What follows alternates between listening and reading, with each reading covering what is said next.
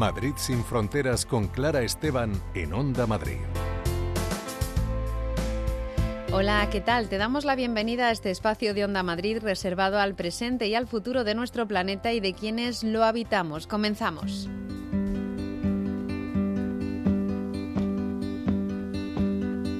Home again, home again. One day I know I feel home again. Hoy en Madrid sin Fronteras vamos a saber cómo funciona el servicio de restablecimiento del contacto familiar de Cruz Roja que lleva trabajando desde el inicio de la organización para rastrear personas desaparecidas y que ahora está probando un software para localizar personas migrantes desaparecidas en el Mediterráneo. Además, desde la ONG World Vision nos hablarán de su informe El alto precio de la belleza, en el que se aportan datos sobre el trabajo infantil en agricultura y minería para la elaboración de productos cosméticos. También vamos a charlar con algunas participantes del grupo joven de la Federación Estatal LGTBI sobre las dificultades y situaciones de discriminación que viven por ser jóvenes y por pertenecer a este colectivo. Y desde WWF España nos contarán cómo la situación de Doñana es cada vez más preocupante según los últimos datos de la Confederación Hidrográfica del Guadalquivir y que se acerca a un punto de no retorno.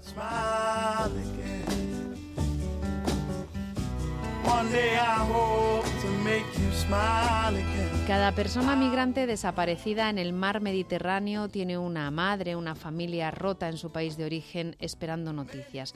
Muchas de estas familias nunca las tendrán y no podrán enterrar a sus seres queridos y hacer su duelo. Cruz Roja está desarrollando un software de reconocimiento facial para ayudar a poner nombre a quienes pierden su vida en el mar. Carlos Chana es responsable del Servicio de Restablecimiento del Contacto Familiar de Cruz Roja. Carlos, buenos días. Hola, buenos días. Bueno, hablamos de muchas personas fallecidas, de muchos cuerpos encontrados en el mar, no todos ni mucho menos eh, se recuperan. Eh, ¿Cómo es esa parte del drama de las muertes de migrantes del Mediterráneo de las que pocas veces se hablan? Bueno, pues efectivamente, eh, junto con la ruta atlántica hacia Canarias, se constituye en uno de los dramas latentes eh, que eh, a los que asistimos desde tanto desde España como Europa, ¿no? Es una constante, ¿no? la cantidad de, de, personas que están falleciendo en su intento de alcanzar las costas, ¿no? Eh, y bueno, pues que muchas veces es silenciado, ¿no? Porque al final eh, no son tanto los cuerpos que aparecen, quiere decir que hay un montón de gente que no aparece, ¿no? Al final los cuerpos que aparecen es la punta de iceberg de todo lo que no llega.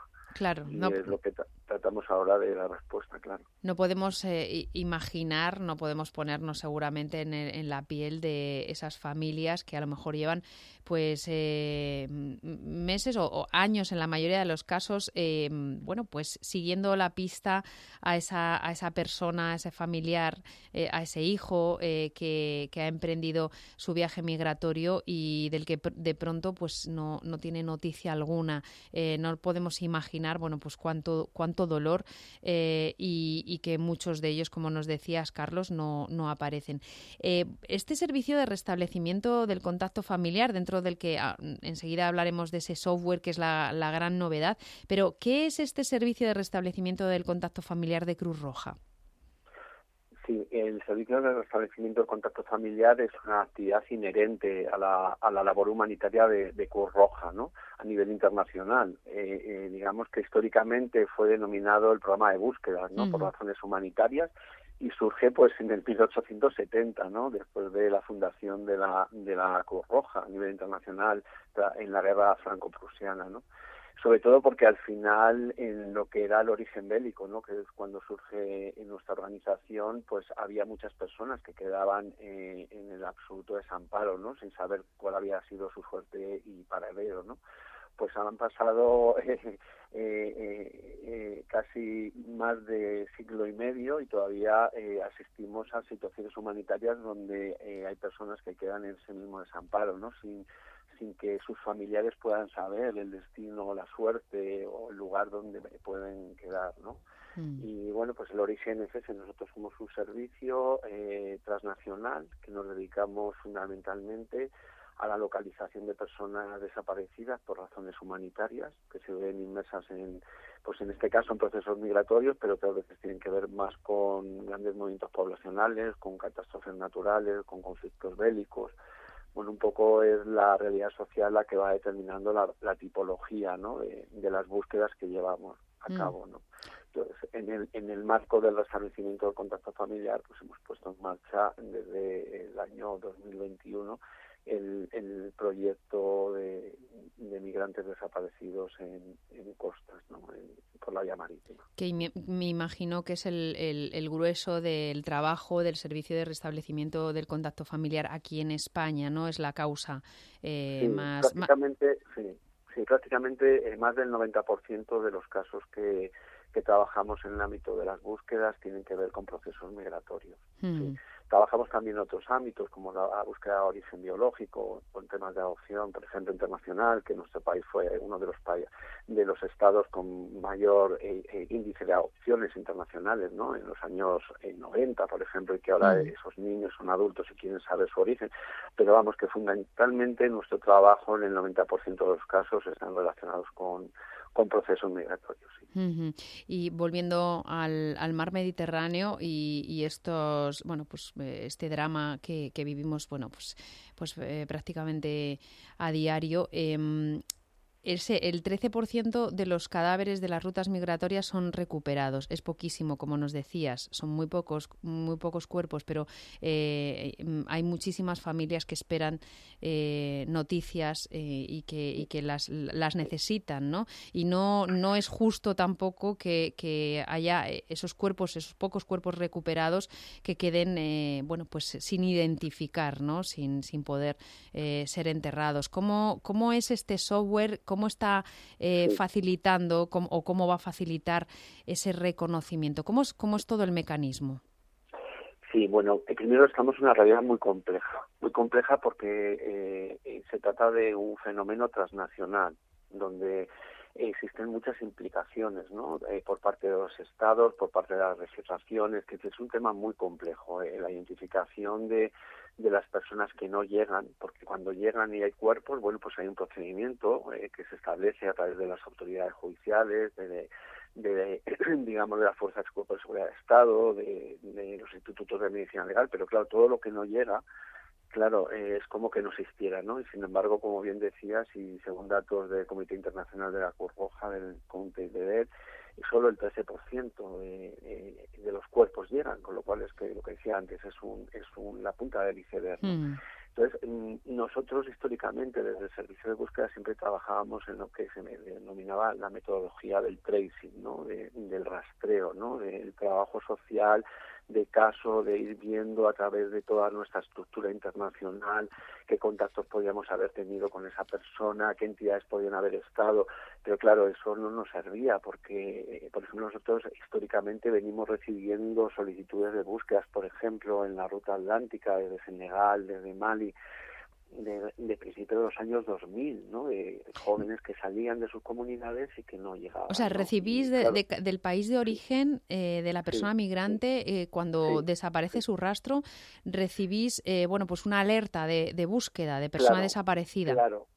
Claro, históricamente sí. Mm. El, el, establecimiento del contacto familiar de servicio es un servicio internacional que está implantado en todas las sociedades nacionales del movimiento internacional mm. de la Cruz Roja y es a través de las cuales nosotros canalizamos las solicitudes de búsqueda. Mm. ¿Qué es lo que ocurre? Que, claro, muchas de estas familias no llegaban a Cruz Roja para solicitar esa búsqueda. Entonces, ahora mismo, con esta metodología que hemos eh, puesto en marcha desde el 2021, lo que estamos es promoviendo que se realicen esas solicitudes en terceros países para poder eh, canalizarlas. ¿no? Mm. Entonces, en el, en el 2021, con el apoyo del Comité Internacional de la Cruz Roja, con la Oficina Regional de París, y actualmente también con el propio Ministerio de Derechos Sociales Agenda 2030, pues pusimos en marcha el programa de desaparecidos. Y lo que trata un poco es de, cambiar el paradigma, ¿no? De, un modelo basado en la solicitud a un modelo basado en la proactividad, ¿no? Es decir, en, cuanto nosotros tenemos algún tipo de indicio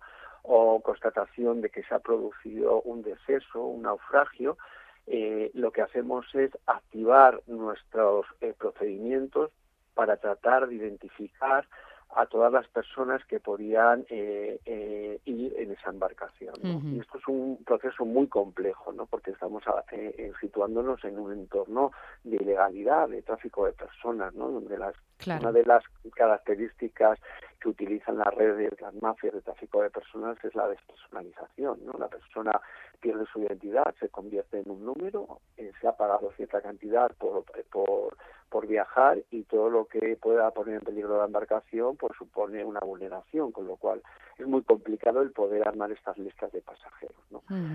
Entonces, cuando tenemos esa constatación eh, a través de mm, un sistema de, de cotejo de información, de verificación de fuentes, ahora la Big Data nos está ayudando muchísimo también y, y ahí es donde se enmarca también este software que queremos desarrollar, pues tratamos de establecer, digamos, una serie de hipótesis que nos permitan mm, eh, eh, de alguna forma eh, elaborar una respuesta parcial que denominamos, ¿no? que es un relato sobre qué pudo pasar y quiénes iban dentro de esa embarcación. A través de, por ejemplo, entrevistas con los supervivientes, si es posible, o, documentos que puedan haber sobrevivido. claro. ¿qué, ¿Qué herramientas tenéis? Sí, se trata de un cotejo de diferentes fuentes, eh, fundamentalmente eh, las entrevistas con supervivientes, que estas hay que hacerlas de una forma muy cuidadosa y mm. contextualizadas, porque también, claro, estas personas vienen condicionadas también con las redes de tráfico de personas. Mm, de no hablar. Eh, Claro, y luego también es importante tener en cuenta que nosotros somos el operador humanitario que hacemos la atención en las llegadas, con lo cual a partir de ahí es una oportunidad para saber quiénes llegan y quiénes no llegan, ¿no? Hmm. Y que luego somos uno de los actores humanitarios que realizan la primera acogida, con lo cual nos permite también cotejar fuentes de información. Entonces, no solo es entrevistas al superviviente, la verificación del listado, sino también eh, tratamos de eh, cotejar con fuentes de información, fuentes secundarias, noticias, eh, informantes, que se trata un poco de, de poder ofrecer evidencias, ¿no? para dar respuesta a las familias, porque al final el objetivo es sobre todo es aliviar el sufrimiento humano que supone un familiar no saber sobre la suerte y el paradero de su ser querido. ¿no? O sea, un relato que le ayude ¿no? a afrontar lo que nosotros denominamos pérdida ambigua. ¿no? Es este limbo emocional en el que queda una persona cuando no sabe sobre el paradero o lo que fue de su familia, ¿no? Mm. No solo un limbo emocional, también tiene consecuencias legales y sociales, ¿no? De estatus o no, sobre todo en los entornos socioculturales de origen de estas personas. Claro, el no poder eh, tener el cuerpo de la de la de, ese ser querido y poder enterrarlo y poder, bueno, pues eh, darle pues una un, un final eh, pues digno, ¿no? Mm, bueno, va a depender un poco también de en la capacidad que tenga la familia de retornar el cuerpo, porque claro, eso conlleva unos gastos muy elevados a la hora mm. de retornar, pero aún así sí, se están realizando. Por ejemplo, nosotros en Almería estamos ayudando a las familias a, retornar los cuerpos cuando así lo desean y cuando hay posibilidades económicas de hacerlo, claro. Mm importantísimo en esta en este drama eh, que viven tantas familias en los países de origen de las personas migrantes que, fallecen o que desaparecen. Importantísimo el tener bueno pues e, esa historia el completar la historia de, esas personas y este servicio de restablecimiento del contacto familiar de Cruz Roja lo hace posible o trabaja por lo menos eh, todo lo, que se puede en, la, en toda la, medida de las posibilidades y ahora con este software también, eh, bueno, pues eh, es un paso más adelante que se, que se da. Carlos Chana, responsable de este servicio de restablecimiento de contacto familiar de Cruz Roja, muchas gracias por describirnos ese trabajo tan importante que, que hacéis. Muchas gracias a vosotros por ser nuestro amplificador y ayudar también a sensibilizar sobre este lado tan dramático de las migraciones.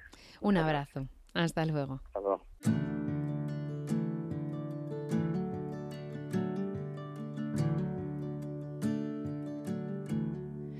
Wandering soul, wandering mind, wondering what's gone wrong with me, and try not to try.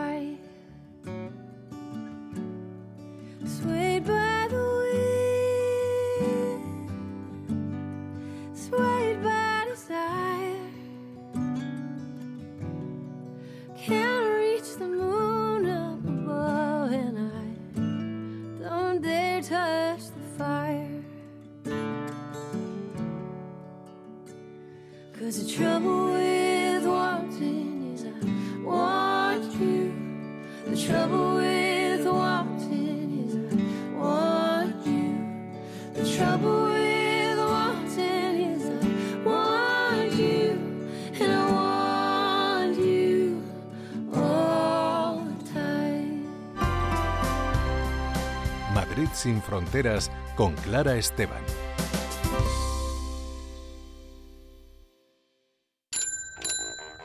Esto es otra historia. Muy señor mío, adjunto en un papel en el cual aparece su nombre. ¡Esto es historia! Los domingos, de 10 a 11 de la mañana, tienes una cita con Madrid. Lejos queda ya esa niña inocente que vivía en la calle Serrano. Su historia, lugares, personajes, libros, música, arte y momentazos en Esto es otra historia. Ah, pero David, que es muy chulo. Emilia Pardo Bazán es que en, eh, en su tiempo, por los grandes intelectuales, escritores, fue muy criticada. Si te gusta el programa, compártelo, con, tus amigos. Y si no te gusta, compártelo, con, tus enemigos. Pero compártelo. Os esperamos en el próximo programa porque esto, es otra historia. Con Esther Sánchez y David Botello en Onda Madrid.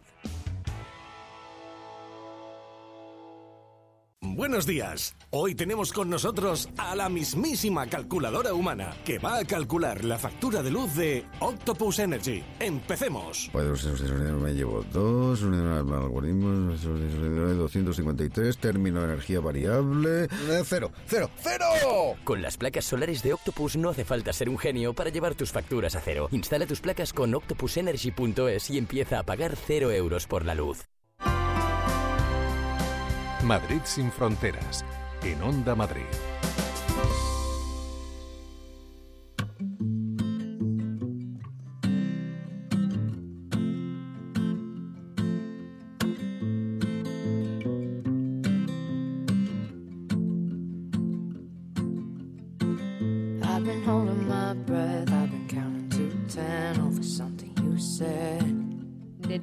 Muchos de los productos de cosmética que encontramos en el mercado hay explotación infantil. La ONG World Vision publica el informe El alto precio de la belleza y en él vemos datos sobre la recolección de ingredientes como la vainilla o el karité en la que trabajan en condiciones muy peligrosas niños y niñas de diferentes países. Vamos a analizar esta realidad con Eloísa Molina, directora de comunicación de World Vision. Eloísa, bienvenida. Buenos días. Hola, buenos días, muchas gracias.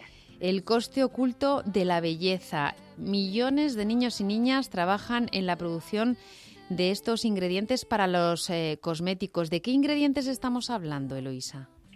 Bueno, pues estamos hablando de ingredientes naturales que ahora mismo, como sabemos, en el mercado de la belleza y pues tienen mucho, están teniendo mucho, mucha importancia. Son productos como la vainilla, la manteca de karité, el cacao. Estos productos que mm, bueno, pues por su al llamar la atención por esta naturalidad, ¿no? Porque porque son productos naturales. Esto ahora pues está muy en auge porque pues porque nos gusta no saber que, que detrás hay un producto natural que no hay productos químicos perdona sin embargo estamos obviando otras consecuencias o otras otras causas que puede haber detrás de estos productos como puede ser el trabajo infantil Mm. ¿En qué países eh, se localizan estos cultivos y esta mano de obra infantil?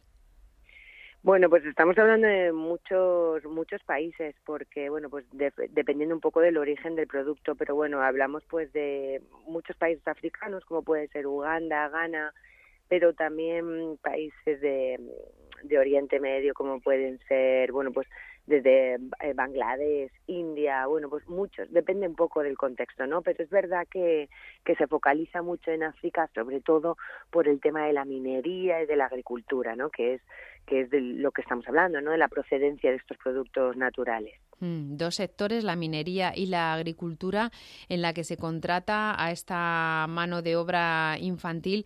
Em, siempre que hablamos de trabajo infantil, eh, bueno, pues también eh, nos gusta acotar, ¿no? Saber qué, de qué estamos hablando, ¿no? Porque a, eh, veces no tenemos muy claro cuáles son las edades de esos niños y niñas y cuáles son las condiciones en las que en las que trabajan, porque estamos hablando de países en los que, bueno, pues estos niños y niñas se ven obligados a trabajar casi siempre a, costa de su educación y de su infancia, pero es que muchas familias necesitan esos ingresos que traen los menores para, para subsistir. Eh, ¿Cómo es la descripción del problema que, estáis eh, bueno, pues, eh, planteando en este, en este informe?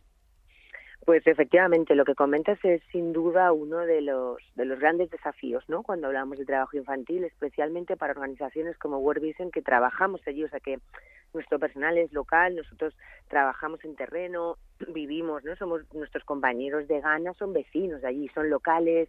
Quiero decir con esto que entendemos mucho, ¿no? El contexto, la situación y, y la coyuntura de cada, de cada situación. ¿Por qué digo esto? Porque el trabajo infantil, como comentabas tú, hay momentos, hay, hay casos, familias en los que no, no se puede prescindir de ello, ¿no? Porque estamos hablando de familias que se dedican a la agricultura y que los niños y niñas pues echan una mano en sus huertos, en sus cosechas, pues ayudando cuando son picos de cosecha a ayudar o cuando hay que almacenar el grano. Hmm. Bueno, pues todo esto entendemos que forma parte, ¿no? De estos contextos y es muy importante también entender esas situaciones. ¿Cuándo nos ponemos en la alerta? ¿Cuándo estamos hablando de las peores formas de trabajo infantil? Pues estamos hablando de las situaciones en las que la seguridad, la integridad, tanto física como mental como social de los niños se pone en entredicho, corre peligro. Es decir, estamos hablando pues de los trabajos de minería. ¿Por qué? Porque físicamente estamos hablando de que estos niños ponen un riesgo desde el riesgo más eh, directo, que es eh, fallecer, ¿no? Como ya hemos visto que ha pasado en numerosas ocasiones, hasta consecuencias físicas en su, bueno, pues en su desarrollo. Niños de con 8 o 10 años que no pueden trabajar ocho horas en una minería porque su su, su condición física se vería afectada de por vida. Pero también hablamos de esas consecuencias psicológicas y, por supuesto, esa presión social que comentabas tú, ¿no? ¿Cuándo es inadmisible el trabajo infantil? ¿Cuándo les impide recibir una educación? Creo que eso también es una de las, de las líneas rojas que, que tenemos claro y que es fundamental. ¿no? Un niño no debe perder la oportunidad de recibir una educación por tener que hacer un trabajo, por ingresar dinero. Entonces, pues aquí empieza ¿no? el trabajo de las organizaciones de, de cómo se, se hace ese acercamiento en primer lugar estamos hablando del acercamiento directo de las familias, de cómo evitar que estos niños trabajen, ¿no? Pues no vale con sacarles del, del trabajo que están haciendo y punto, porque ahí hay un salario que una familia espera, incluso el propio niño lo necesita para mantenerse. Es eso lo que hay que pensar siempre. Entonces, bueno, pues empieza un trabajo en el que hay que, pues lo que te comentaba, en cada coyuntura llevamos a cabo un trabajo diferente, ¿no? Por ejemplo, nosotros tenemos, eh, trabajamos contra el trabajo infantil desde hace muchísimos años en Afganistán y ¿qué hacemos? Pues acercar la educación a estas fábricas, ¿no? Eh, hablamos y mm, llegamos a acuerdos en los que los niños que acuden al trabajo pues pueden descansar estas determinadas horas para bien recibir una educación o bien también para tener niños cuando ya son más mayores y ya no están en edad de educación obligatoria, pues que tengan esos momentos de, de descanso esos momentos de ocio, que nos podamos asegurar que todos reciben una comida caliente al día, independientemente del salario que reciban. Bueno, pues toda esta serie de, de actividades que ya entran de por parte de organizaciones. Pero bueno, eh, volviendo un poco a la pregunta, ¿no? ahí hablamos de trabajo infantil, estamos hablando de 112 millones de niños y niñas en el mundo que están trabajando. Importante tener en cuenta, hay un dato que a mí me gusta mucho resaltar dentro de esta cifra, que es que el 26% de este trabajo infantil está vinculado a los mercados mundiales de exportación creo que este dato refleja mucho, ¿no? O sea, no estamos hablando de cuidar el huerto familiar, estamos hablando de un mercado de exportación. Los niños trabajan para poder exportar estos materiales. Mm, ahí eh, llega una reflexión, Eloisa, sobre, bueno, pues eh, estos desequilibrios entre eh, el norte y el sur, ¿no? Em, estamos hablando de que nos beneficiamos en, los países ricos de, bueno, pues de una mano de obra, de un trabajo trabajo que no vemos, de unos salarios bajos, de unas condiciones pues que, no, que muchas veces no son las mejores y nos beneficiamos de todo ello sin, sin verlo. y, sin, y, sin, conocerlo. Y desde World Vision eh, una de las cosas que señaláis en este eh, informe es que de la misma manera que afortunadamente, bueno, pues tenemos unas etiquetas que nos garantizan que los, eh, esos productos pues no están, por ejemplo, experimentados con, con animales, pues igual que esa información es valiosa para para los consumidores o las los productos de comercio justo que también están etiquetados y ahí sí tenemos esa garantía de que no hay explotación infantil que otros muchos productos eh, pues nos indiquen no si si ese si están hechos con, con mano de obra infantil si hay explotación detrás. Efectivamente al final es esto lo que ¿no? donde estamos poniendo ahora el foco.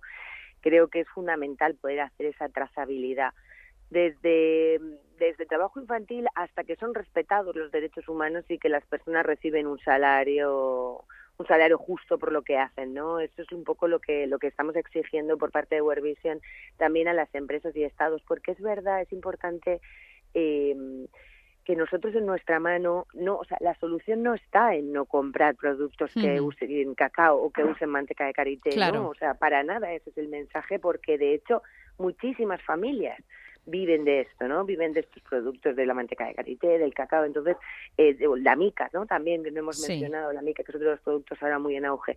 Necesitamos seguir potenciándolo, seguir porque porque esto genera un dinero, pero este dinero tiene que ser, tiene que, o sea, esta trazabilidad tiene que poder comprobarse, ¿no? Entonces tenemos que, que, que exigir a estas grandes empresas y pequeñas empresas que también lo están, están utilizando que comprueben, ¿no? De dónde vienen esos materiales y que los, los, los consumidores podamos ser conscientes, ¿no? Que veamos que hay una trazabilidad del producto, pues lo, de siempre un poco, ¿no? Que los intermediarios sean los menores, ¿no? Porque en una en una empresa en la que hay 15 mm, intermediarios desde la persona que produce cacao hasta el que lo compra, es muy difícil comprobar esta trazabilidad. Una de las claves que proponemos o con las que trabajamos con grandes empresas o con los gobiernos, porque es verdad que a nivel legal se está eh, mejorando muchísimo. En los últimos años se ha tenido muy en cuenta esto en las en las legislaciones, pero hay que ponerlo en práctica. En las legislaciones, Eloisa, perdona, de los de los países de origen, ¿se están preocupando también los países de origen o hablamos de los países receptores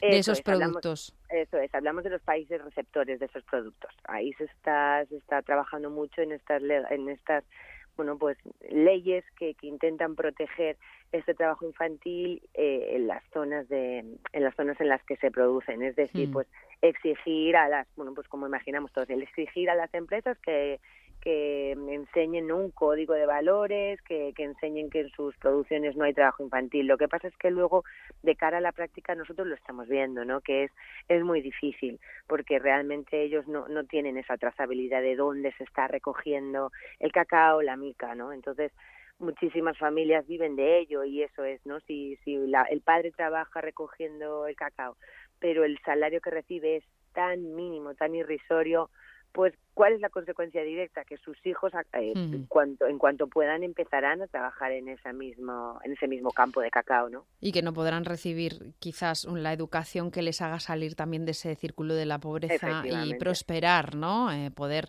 eh, bueno, pues aspirar a otro, a otro tipo de trabajo, a otro tipo, a otro tipo de vida.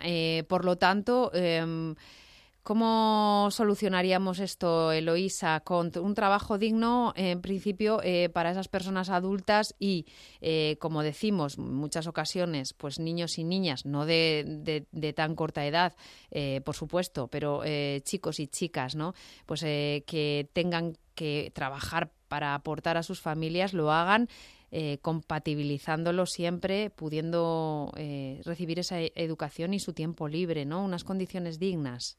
Efectivamente, esas son las claves exactas que, que nosotros desde World Vision estamos proponiendo y estamos trabajando por ellas, ¿no? Unas, unas condiciones adecuadas. Nosotros en Ghana, por ejemplo, hace, bueno, pues muy poco tenemos un proyecto interesantísimo de manteca de karité. Son un grupo de mujeres Mm. Bueno, hay algún hombre, pero mayoritariamente son es un grupo de mujeres que se dedican a la producción de la manteca de carito, su propia producción. Eh, ¿Cómo lo hacemos? Pues apoyando, ¿no? Apoyando estos pequeños microcréditos, ¿no? Que, que funcionan tan bien, que estamos viendo que funcionan tan bien en mujeres africanas, especialmente en estos contextos. Eh, estos microcréditos que les ayudan a emprender, a poner en marcha sus propios negocios y estamos viendo, ¿no? Como tienen pequeños negocios de manteca de karité que funcionan muy bien, con buenos salarios, con buenas condiciones, aunque es un trabajo muy duro, he de decir, porque a pesar que sus condiciones mejoran, es muy duro, pero bueno, pues como podemos imaginar aquí, ¿no? Un trabajo muy duro, pero si hay unos turnos, si hay unos días de descanso, si hay un salario bien remunerado, si hay unas condiciones que la fábrica tiene unas condiciones, pues como podemos imaginar todos, que tengas un espacio fresco en el que trabajar, que tengas unos descansos, que puedas acceder a agua y comida, bueno, pues eh, estos están dando unos resultados tremendamente positivos. De hecho, ellas, bueno, pues es que hace nada tuve la oportunidad de hablar con, con este grupo de mujeres. Ellas tienen ideas de emprender, de exportar, claro que tienen ideas de exportar, mm. ellas directamente. Es que eh, sin intermediarios, claro. Efectivamente, mm. podemos acudir perfectamente a este tipo de, de negocios que aseguran un salario, un salario digno bueno, pues que investiguemos un poquito qué es lo que hay detrás para eh, nuestro cuidado personal eh, del día a día, eh, bueno, pues estar seguras de que, de que ese producto está contribuyendo positivamente y no, y, no negativamente en estos países de origen. Vamos a ver si, si lo conseguimos y lo normalizamos también en los envases, Eloisa. Seguro que sí, porque estamos dando muy buenos pasos. Lo vamos a conseguir, pero necesitamos de todos, mm. incluidos los consumidores.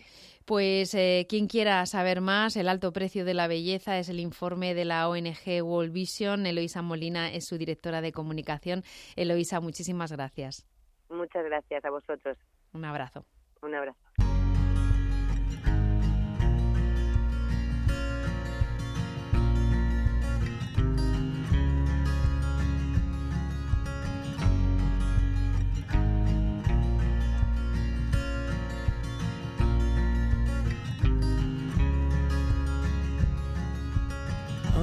Doubt my love for you, look into my eyes, what I'm going through. Even if we change and fall out of, you hold my hand and it's better than love.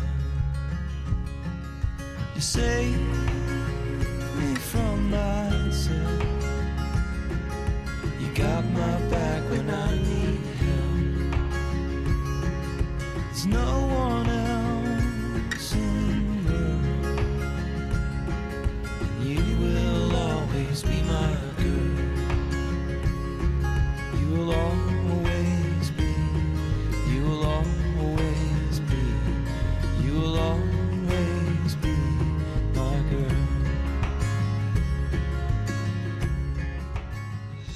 Onda Madrid, 101.3 y 106 FM.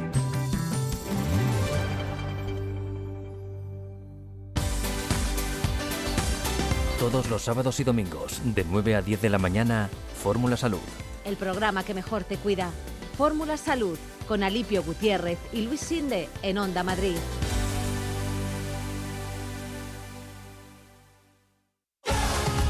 Porque la radio está más viva que nunca, en Onda Madrid queremos ser tu mejor compañía. También para promocionar tu marca o negocio. Te ofrecemos llegar a tus clientes potenciales de una forma sencilla y cercana.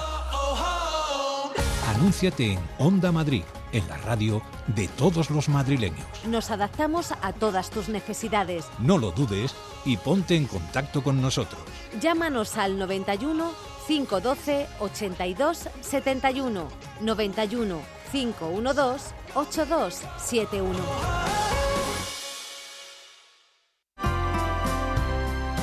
Madrid sin fronteras con Clara Esteban.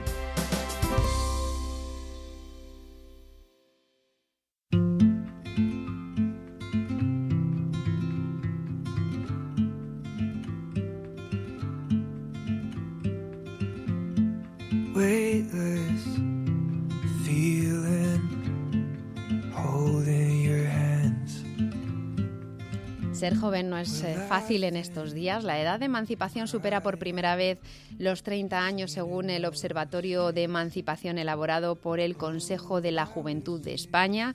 El empleo es una de las máximas preocupaciones y aquí encontramos que si es difícil para cualquier persona joven encontrar un trabajo digno, eh, para gays, lesbianas, trans, bisexuales, intersexuales, para quienes además de jóvenes están fuera de la heteronormatividad, pues eh, es aún más complicado.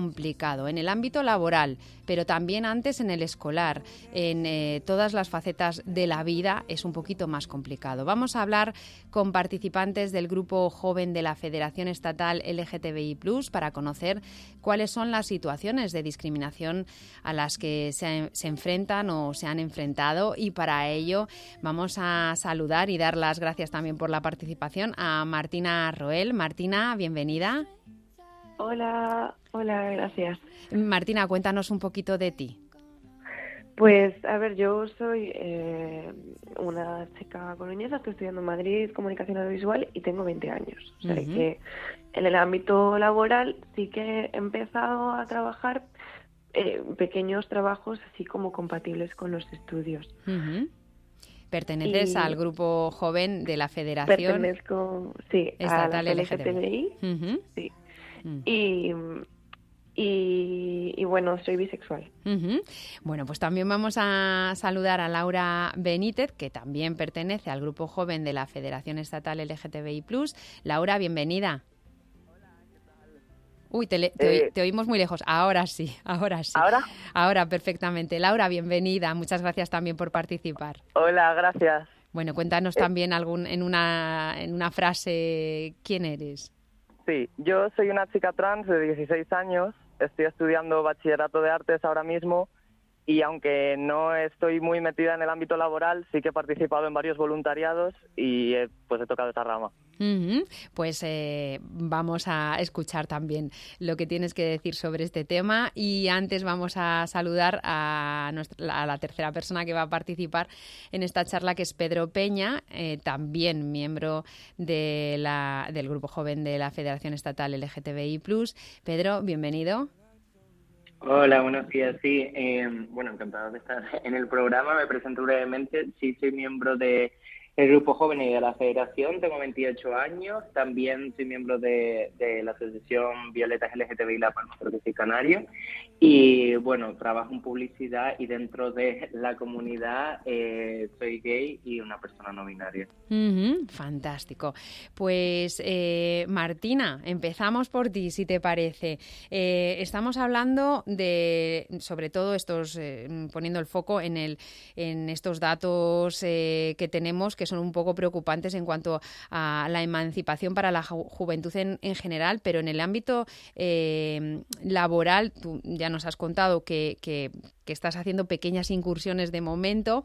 Eh, vamos, si quieres, un poquito más atrás eh, para que cronológicamente nos, nos situemos y, vamos al entorno escolar, a los tiempos del colegio, eh, a los estudios universitarios en los que tú también estás ahora mismo, Martina. Em, ¿Cómo es bueno pues salirse de la heteronormatividad y vivir en, estos en estos entornos? Em, a ver, es que también depende mucho de la realidad que vivas. Por ejemplo, yo siendo una chica bisexual, eh, digamos que tal vez en lo que más afecte es en, la sexualización ¿no? de, mi, de mi sexualidad para el gusto de otras personas. Es decir, mm, cuando yo empecé a darme cuenta fue en el propio instituto, porque al o sea, yo no sabía que existía esa posibilidad y el tema con ser bisexual a veces es que como al principio cuando eres pequeña te enseñan que solo existe una cosa, ni te planteas que pueda ser la otra, ¿no? y después piensas que solo puede ser una u otra. En fin, hasta que no supe que existía la posibilidad plenamente, no, no dije yo realmente, ah, pues a lo mejor es esto, ¿no? Y cuando finalmente llegas a, más o menos la conclusión de que puede que esté en este espectro y tal, pues ya han pasado tal vez unos años, tú no lo tenías muy claro y, y bueno, el tema es que eh, es cierto que hay gente que por por ser una persona reivindicativa, porque es cierto que yo siempre he estado muy metida en feminismo ya desde una temprana edad y tal, ya solo por alejarme un poco de la feminidad hegemónica, sí que decían que a lo mejor yo era lesbiana, ¿no? Y entonces sí que he tenido a veces eh, ciertos tratos un poco desagradables eh, en campamentos de verano. Recuerdo uno que en las duchas, por ejemplo, no me dejaban como estar tranquila. Yo, o sea, yo no sabía que la gente empezaba a cuchichear y, y decían que yo miraba a la gente en los baños o lo que sea. Y claro, cuando yo me enteré fue, fue una situación muy comprometida para mí porque yo luego no sabía dónde mirar cuando me tenían que duchar, ¿no? Mm. Eh, no sabía si mirar al techo, mirar las paredes, no, no, no sabía muy bien cómo reaccionar ante esa situación. Después cuando ya sí que eh, pude de alguna manera eh, confiar en, en qué espectro de la sexualidad me encontraba, eh, me costó mucho hablarlo. Entonces yo como que trataba de, pues, mm, que la gente, no, no de decir, yo si me preguntaban, yo sí decía que era bisexual, pero me molestaba que la gente pensase que o era lesbiana o eh, que sospechasen que a lo mejor tal, porque porque a veces me hacían comentarios chicos como de, ah, bueno, no te preocupes, yo estoy abierto a, no, como si yo fuese bisexual para ellos, ¿no? De, de, hacer un río o, o, que a él no le molestaba que yo, ¿no? Y, y en, en ese sentido sí que ha sido sobre todo donde yo he sentido un poco la, la, la mayor presión. Eh, el tema de, bueno, también un poco el, síndrome de impostor, de estar inventándomelo, no me lo... Porque como la gente empieza a decirte que estás confundida, que estás tal, y confundidos estamos todos en tantos momentos de nuestra vida, que eso mismo te confunde a veces más, ¿no? Y entonces, pues, eh, eh, como que parece que hasta que... O sea, porque el, el, que te guste un chico, por ejemplo, no estás confundida, lo tienes ya más claro que el agua, porque, pues porque ya llevas convencida desde pequeña de eso, porque te hacen soñar con príncipes, porque te hacen soñar con parejas y con ser madre y con tal y cual. Pero eh, hasta que yo, y yo tuve una novia, no pude realmente decir, vale, sí. y, y, ya unos meses en una relación con una chica. Y no había tenido nunca relación con un chico, sin embargo, pero eso como que nunca lo dudó nadie. Eh, así que ahí tenemos bueno, un montón de temas de los que nos has eh, eh, hablado y para, para, pensar. falta de referentes, mm, esa discriminación, ese mm, sentirse violentado por la sexualidad ajena y, también, bueno, pues todas esas, esas lecciones del patriarcado, ¿no? De lo que debe una, una mujer ser en la vida. Laura, me imagino que también el tema de los referentes en tu caso eh, habrá sido, eh, bueno, pues algo de peso, ¿no? Eh, sí, yo a la hora de encontrar referentes creo que he tenido el problema de que cuando yo estaba descubriendo mi identidad, realmente no tenía referentes, ¿no? Porque ahora digamos que se me ocurren una serie de referentes que han surgido en los últimos años, pues por ejemplo pienso en, Samantha Hudson, pienso en gente así, ¿no? Y Elizabeth Duval un montón de, la verdad que eh, hoy día, eh, afortunadamente, además son personas muy mediáticas. Claro, pero es gente que ha empezado a hacer su actividad en los últimos cuatro años, quizás, y, y yo en el momento de descubrirme no tenía referentes, porque incluso aunque siempre haya habido personas trans e históricamente las personas trans hayan luchado mucho por ser visibilizadas, se les ha invalidado completamente. Pienso también, por ejemplo, en Marsha P. Johnson, Mm, que es una mujer la trans pionera. la pionera de los derechos del colectivo LGBT. Mm. Y yo no la conocí hasta que yo ya sabía cuál era mi identidad. Entonces he tenido una falta de referentes, tanto a nivel de cultura popular como luego en mi entorno yo no he tenido personas trans hasta que no me he pues, metido en la CLGTB o en otras asociaciones y he podido encontrar gente que, tenía la misma realidad que yo, mm. ¿no? Aquí siempre recordamos que Martha P. Johnson y Silvia Rivera fueron eh, dos mujeres trans. Eh, gracias a ellas eh, y los disturbios de Stonewall se celebra en todo el mundo el, orgullo. es decir, que fueron ellas, mujeres trans, además racializadas, las que, las que, las que bueno, pues eh, hicieron que todo estallara, ¿no? Estos eh, referentes y también en el entorno escolar, eh, quería preguntarte, Laura, sobre tu experiencia, porque aquí hemos hablado muchas veces de las tasas de acoso escolar.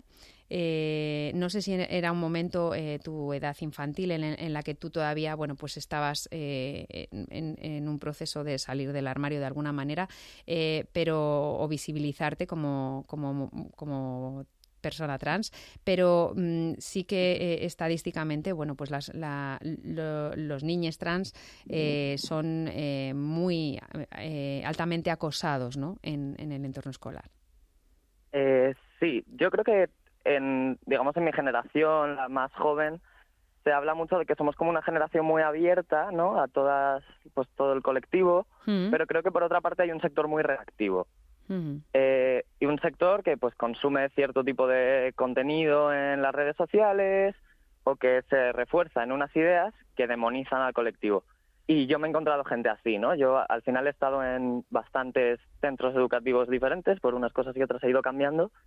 Y claro, siempre desde pequeña he recibido, pues, nunca de manera muy señalada, o sea, nunca he sentido que fuese mucha gente a por mí, digamos, pero sí, sí que siempre miradas, insultos, gente que me, que me decía maricón, ese tipo de cosas.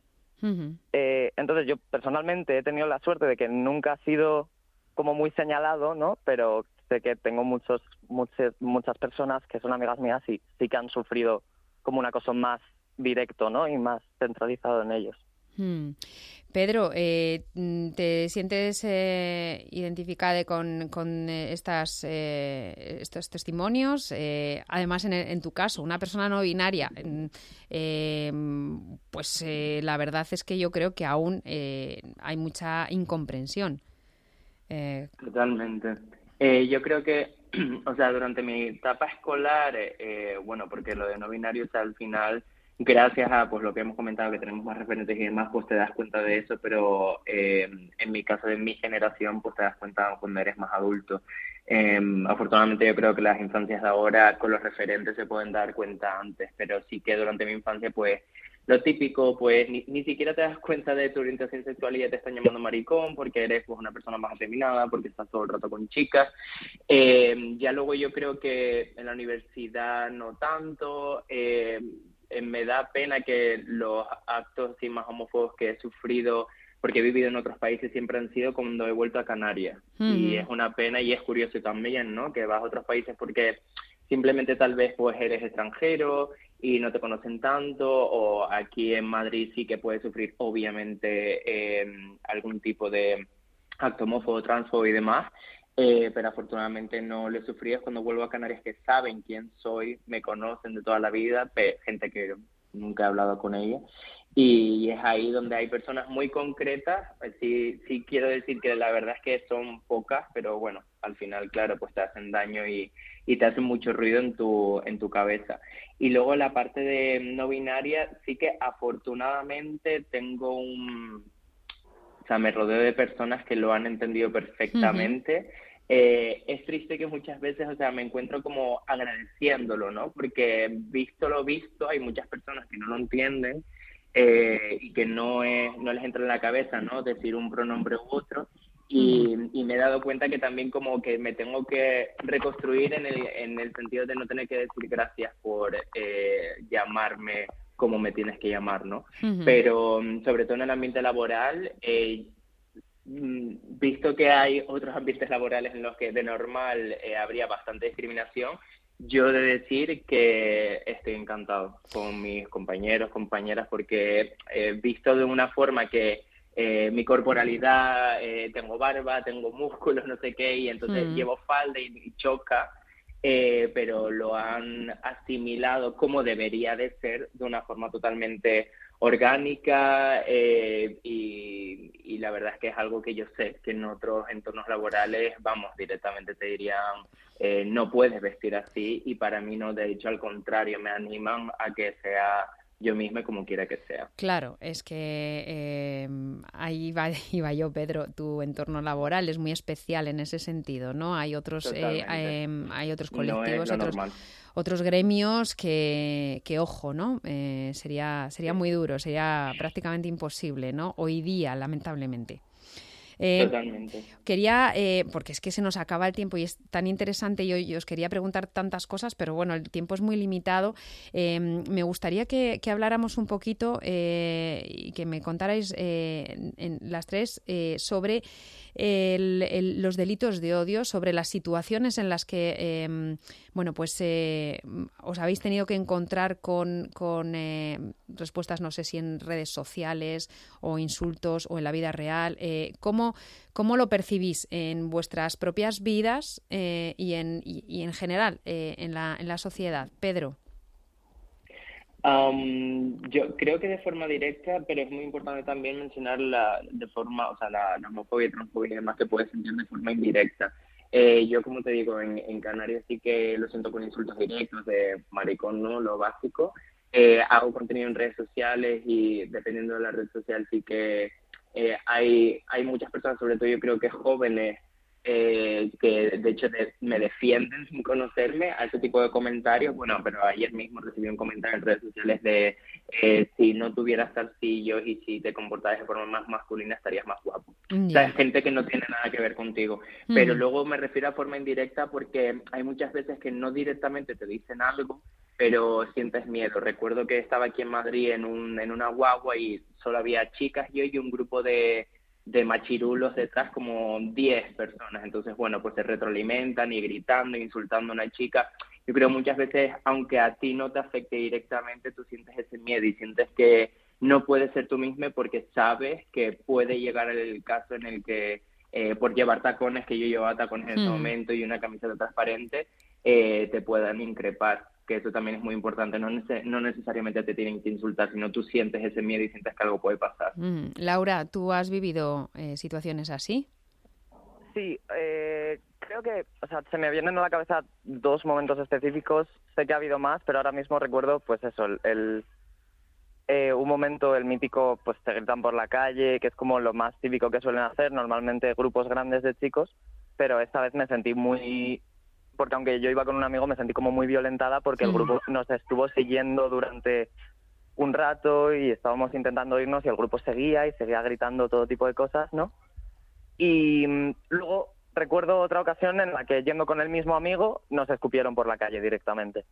Entonces, recuerdas este tipo de cosas, ¿no? Y hablamos de agresiones homófobas y, y realmente a mí se me vienen a la cabeza estas dos cosas, pero porque son como las más llamativas, ¿no? Pero luego hay microagresiones que pasan todos los días y que no les damos importancia porque nos hemos acostumbrado, pero por ejemplo esta mañana yo me he subido al bus y he notado que el autobusero me estaba mirando como intentando descifrar qué tengo entre los pantalones. Entonces se viene a la cabeza como las cosas más graves, ¿no? Pero es que día a día sufrimos una serie de cosas que normalizamos y que tampoco son normales, porque a una persona cis o a una persona heterosexual no tiene que vivirlas. nadie se le queda mirando, claro. Martina, ¿y en tu caso? Bueno, yo viví gran parte de mi vida en una especie de burbuja. Entonces, es cierto que muchas de las eh, cosas que se me han dicho han sido más por ser reaccionaria y, y yo creo que por ser mujer que por ser bisexual, pero el tema de que yo también lo mantenía en un bajo perfil. Entonces, como no tenía pareja, como en general no me desenvolvía en ese ámbito, pues la gente, si acaso, me podía preguntar si era lesbiana o cosas así, o me alejaban a lo mejor, bueno, en un campamento también de verano, es donde más he tenido ese tipo de experiencias. Hay un chico que se echó una novia y yo, un día que se cayó la novia, se tropezó y le ayudé a levantarse y no, o sea, como que la sostuve antes de que se cayese, ¿no? Y el chico vino corriendo y la separó de mí. Y por si acaso. Como si fueras un peligro público, ¿no? Como si la fuese, sí, como si la fuese a raptar o algo así. Yo nunca llegué a entender eso, ¿no? Eh, y me dijo, bueno, es que tienes cara de lesbiana, no sé qué. Eh, y, bueno, pero sí que es cierto que cuando verdaderamente sentí miedo, de verdad, o sea, fue cuando yo al ser de Coruña, yo estaba en Coruña cuando sucedió eh, el asesinato de Samuel. Hmm. Y esos meses fueron unos meses muy difíciles en general, yo creo que a nivel nacional para el colectivo, pero para la gente que éramos de Coruña fue muy grave, porque mucha parte del colectivo se sintió profundamente desprotegido. Y yo en aquel momento tenía pareja y, era una chica. Mm. Y, y entonces es cierto que, que ya de base había empezado a sentir unas inseguridades que nunca me había planteado porque yo siempre he vivido en unos entornos que dentro de lo que cabe, dentro de a lo mejor la incomprensión, eran respetuosos. Y, y entonces, pues, nos daba ya miedo darnos de la mano por la calle, ya de no lo normal, porque como que la gente se paraba a mirar, eh, a veces nos ponían caras largas, eh, en general ya no, nos solíamos dar besos y cosas así, pero cuando sucedió lo de Samuel sí que es cierto que, que toda esa incertidumbre y todo ese miedo se multiplicaron, ¿no? Entonces estaban todos los nervios y, como el miedo a, flor de piel.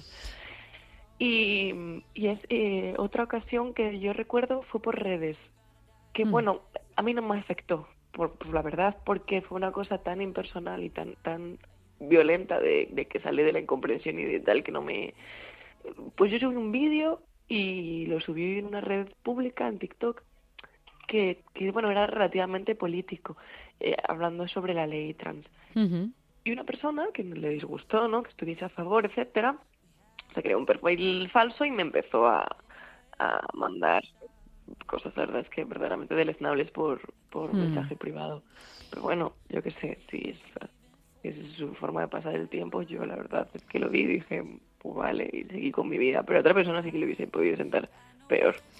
Pues eh, la verdad que se nos ha acabado el tiempo, nos hemos pasado incluso de, nuestro tiempo, pero yo seguiría hablando con, con vosotras. Eh, es más, eh, si me lo permitís, pues me gustaría emplazaros a otro, a otro momento para seguir charlando sobre bueno, pues cómo vive la, la, juventud LGTBI el día de hoy, en, la actualidad en España y cuáles son todas las discriminaciones y las situaciones que hay que denunciar. Eh, yo os lo agradezco, os agradezco muchísimo todo lo que nos habéis eh, contado en el Madrid sin Fronteras. Martina Roel, Laura Benítez, Pedro Peña, muchísimas gracias.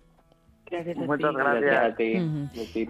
Eh, pertenecientes al grupo joven de la Federación Estatal LGTBI+.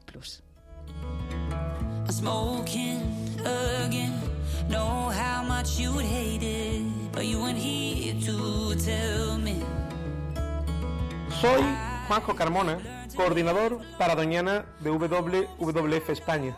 Hablar de Doñana es hablar del probablemente humedal más importante de toda Europa y uno de los más importantes del mundo. No en vano es patrimonio mundial de la humanidad. Es un lugar clave para la migración de las aves entre el norte de, Europa y el norte de África. Unas nos llegan en primavera y otras nos llegan durante el otoño-invierno. Y como humedal, que es lo más importante en, Doñana, es la gestión del agua. Una gestión que en los últimos años se ha demostrado totalmente ineficaz y que está generando importantes problemas en los ecosistemas de Doñana y está afectando gravemente a muchísimas de sus especies, tanto de flora como de fauna. En estos momentos, de acuerdo a los datos oficiales, el acuífero de Doñana se encuentra en su peor momento histórico y por primera vez también en la historia, desde que se tienen datos, las lagunas permanentes de Doñana, todas ellas, incluyendo la, de Santa Olaya, se han secado por dos años consecutivos. Esto no había ocurrido nunca, lo que demuestra que Doñana está en muy, muy mala situación y por ello desde WWF estamos tomando medidas para tratar de recuperar los acuíferos y las aguas superficiales de Doñana para que el parque vuelva a vivir. Pues así termina nuestro programa de hoy. En la realización ha estado Quique Viso. Gracias por acompañarnos. Que tengas feliz semana.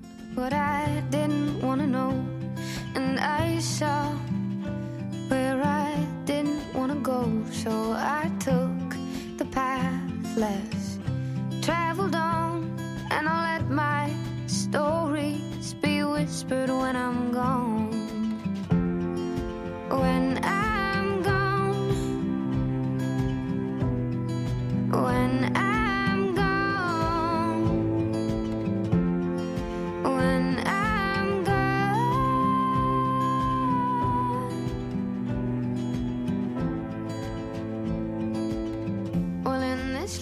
You must find something to live for. Cause when the darkness comes a calling, you go back to where you were before. Cause this life is as fragile as a dream, and nothing's ever really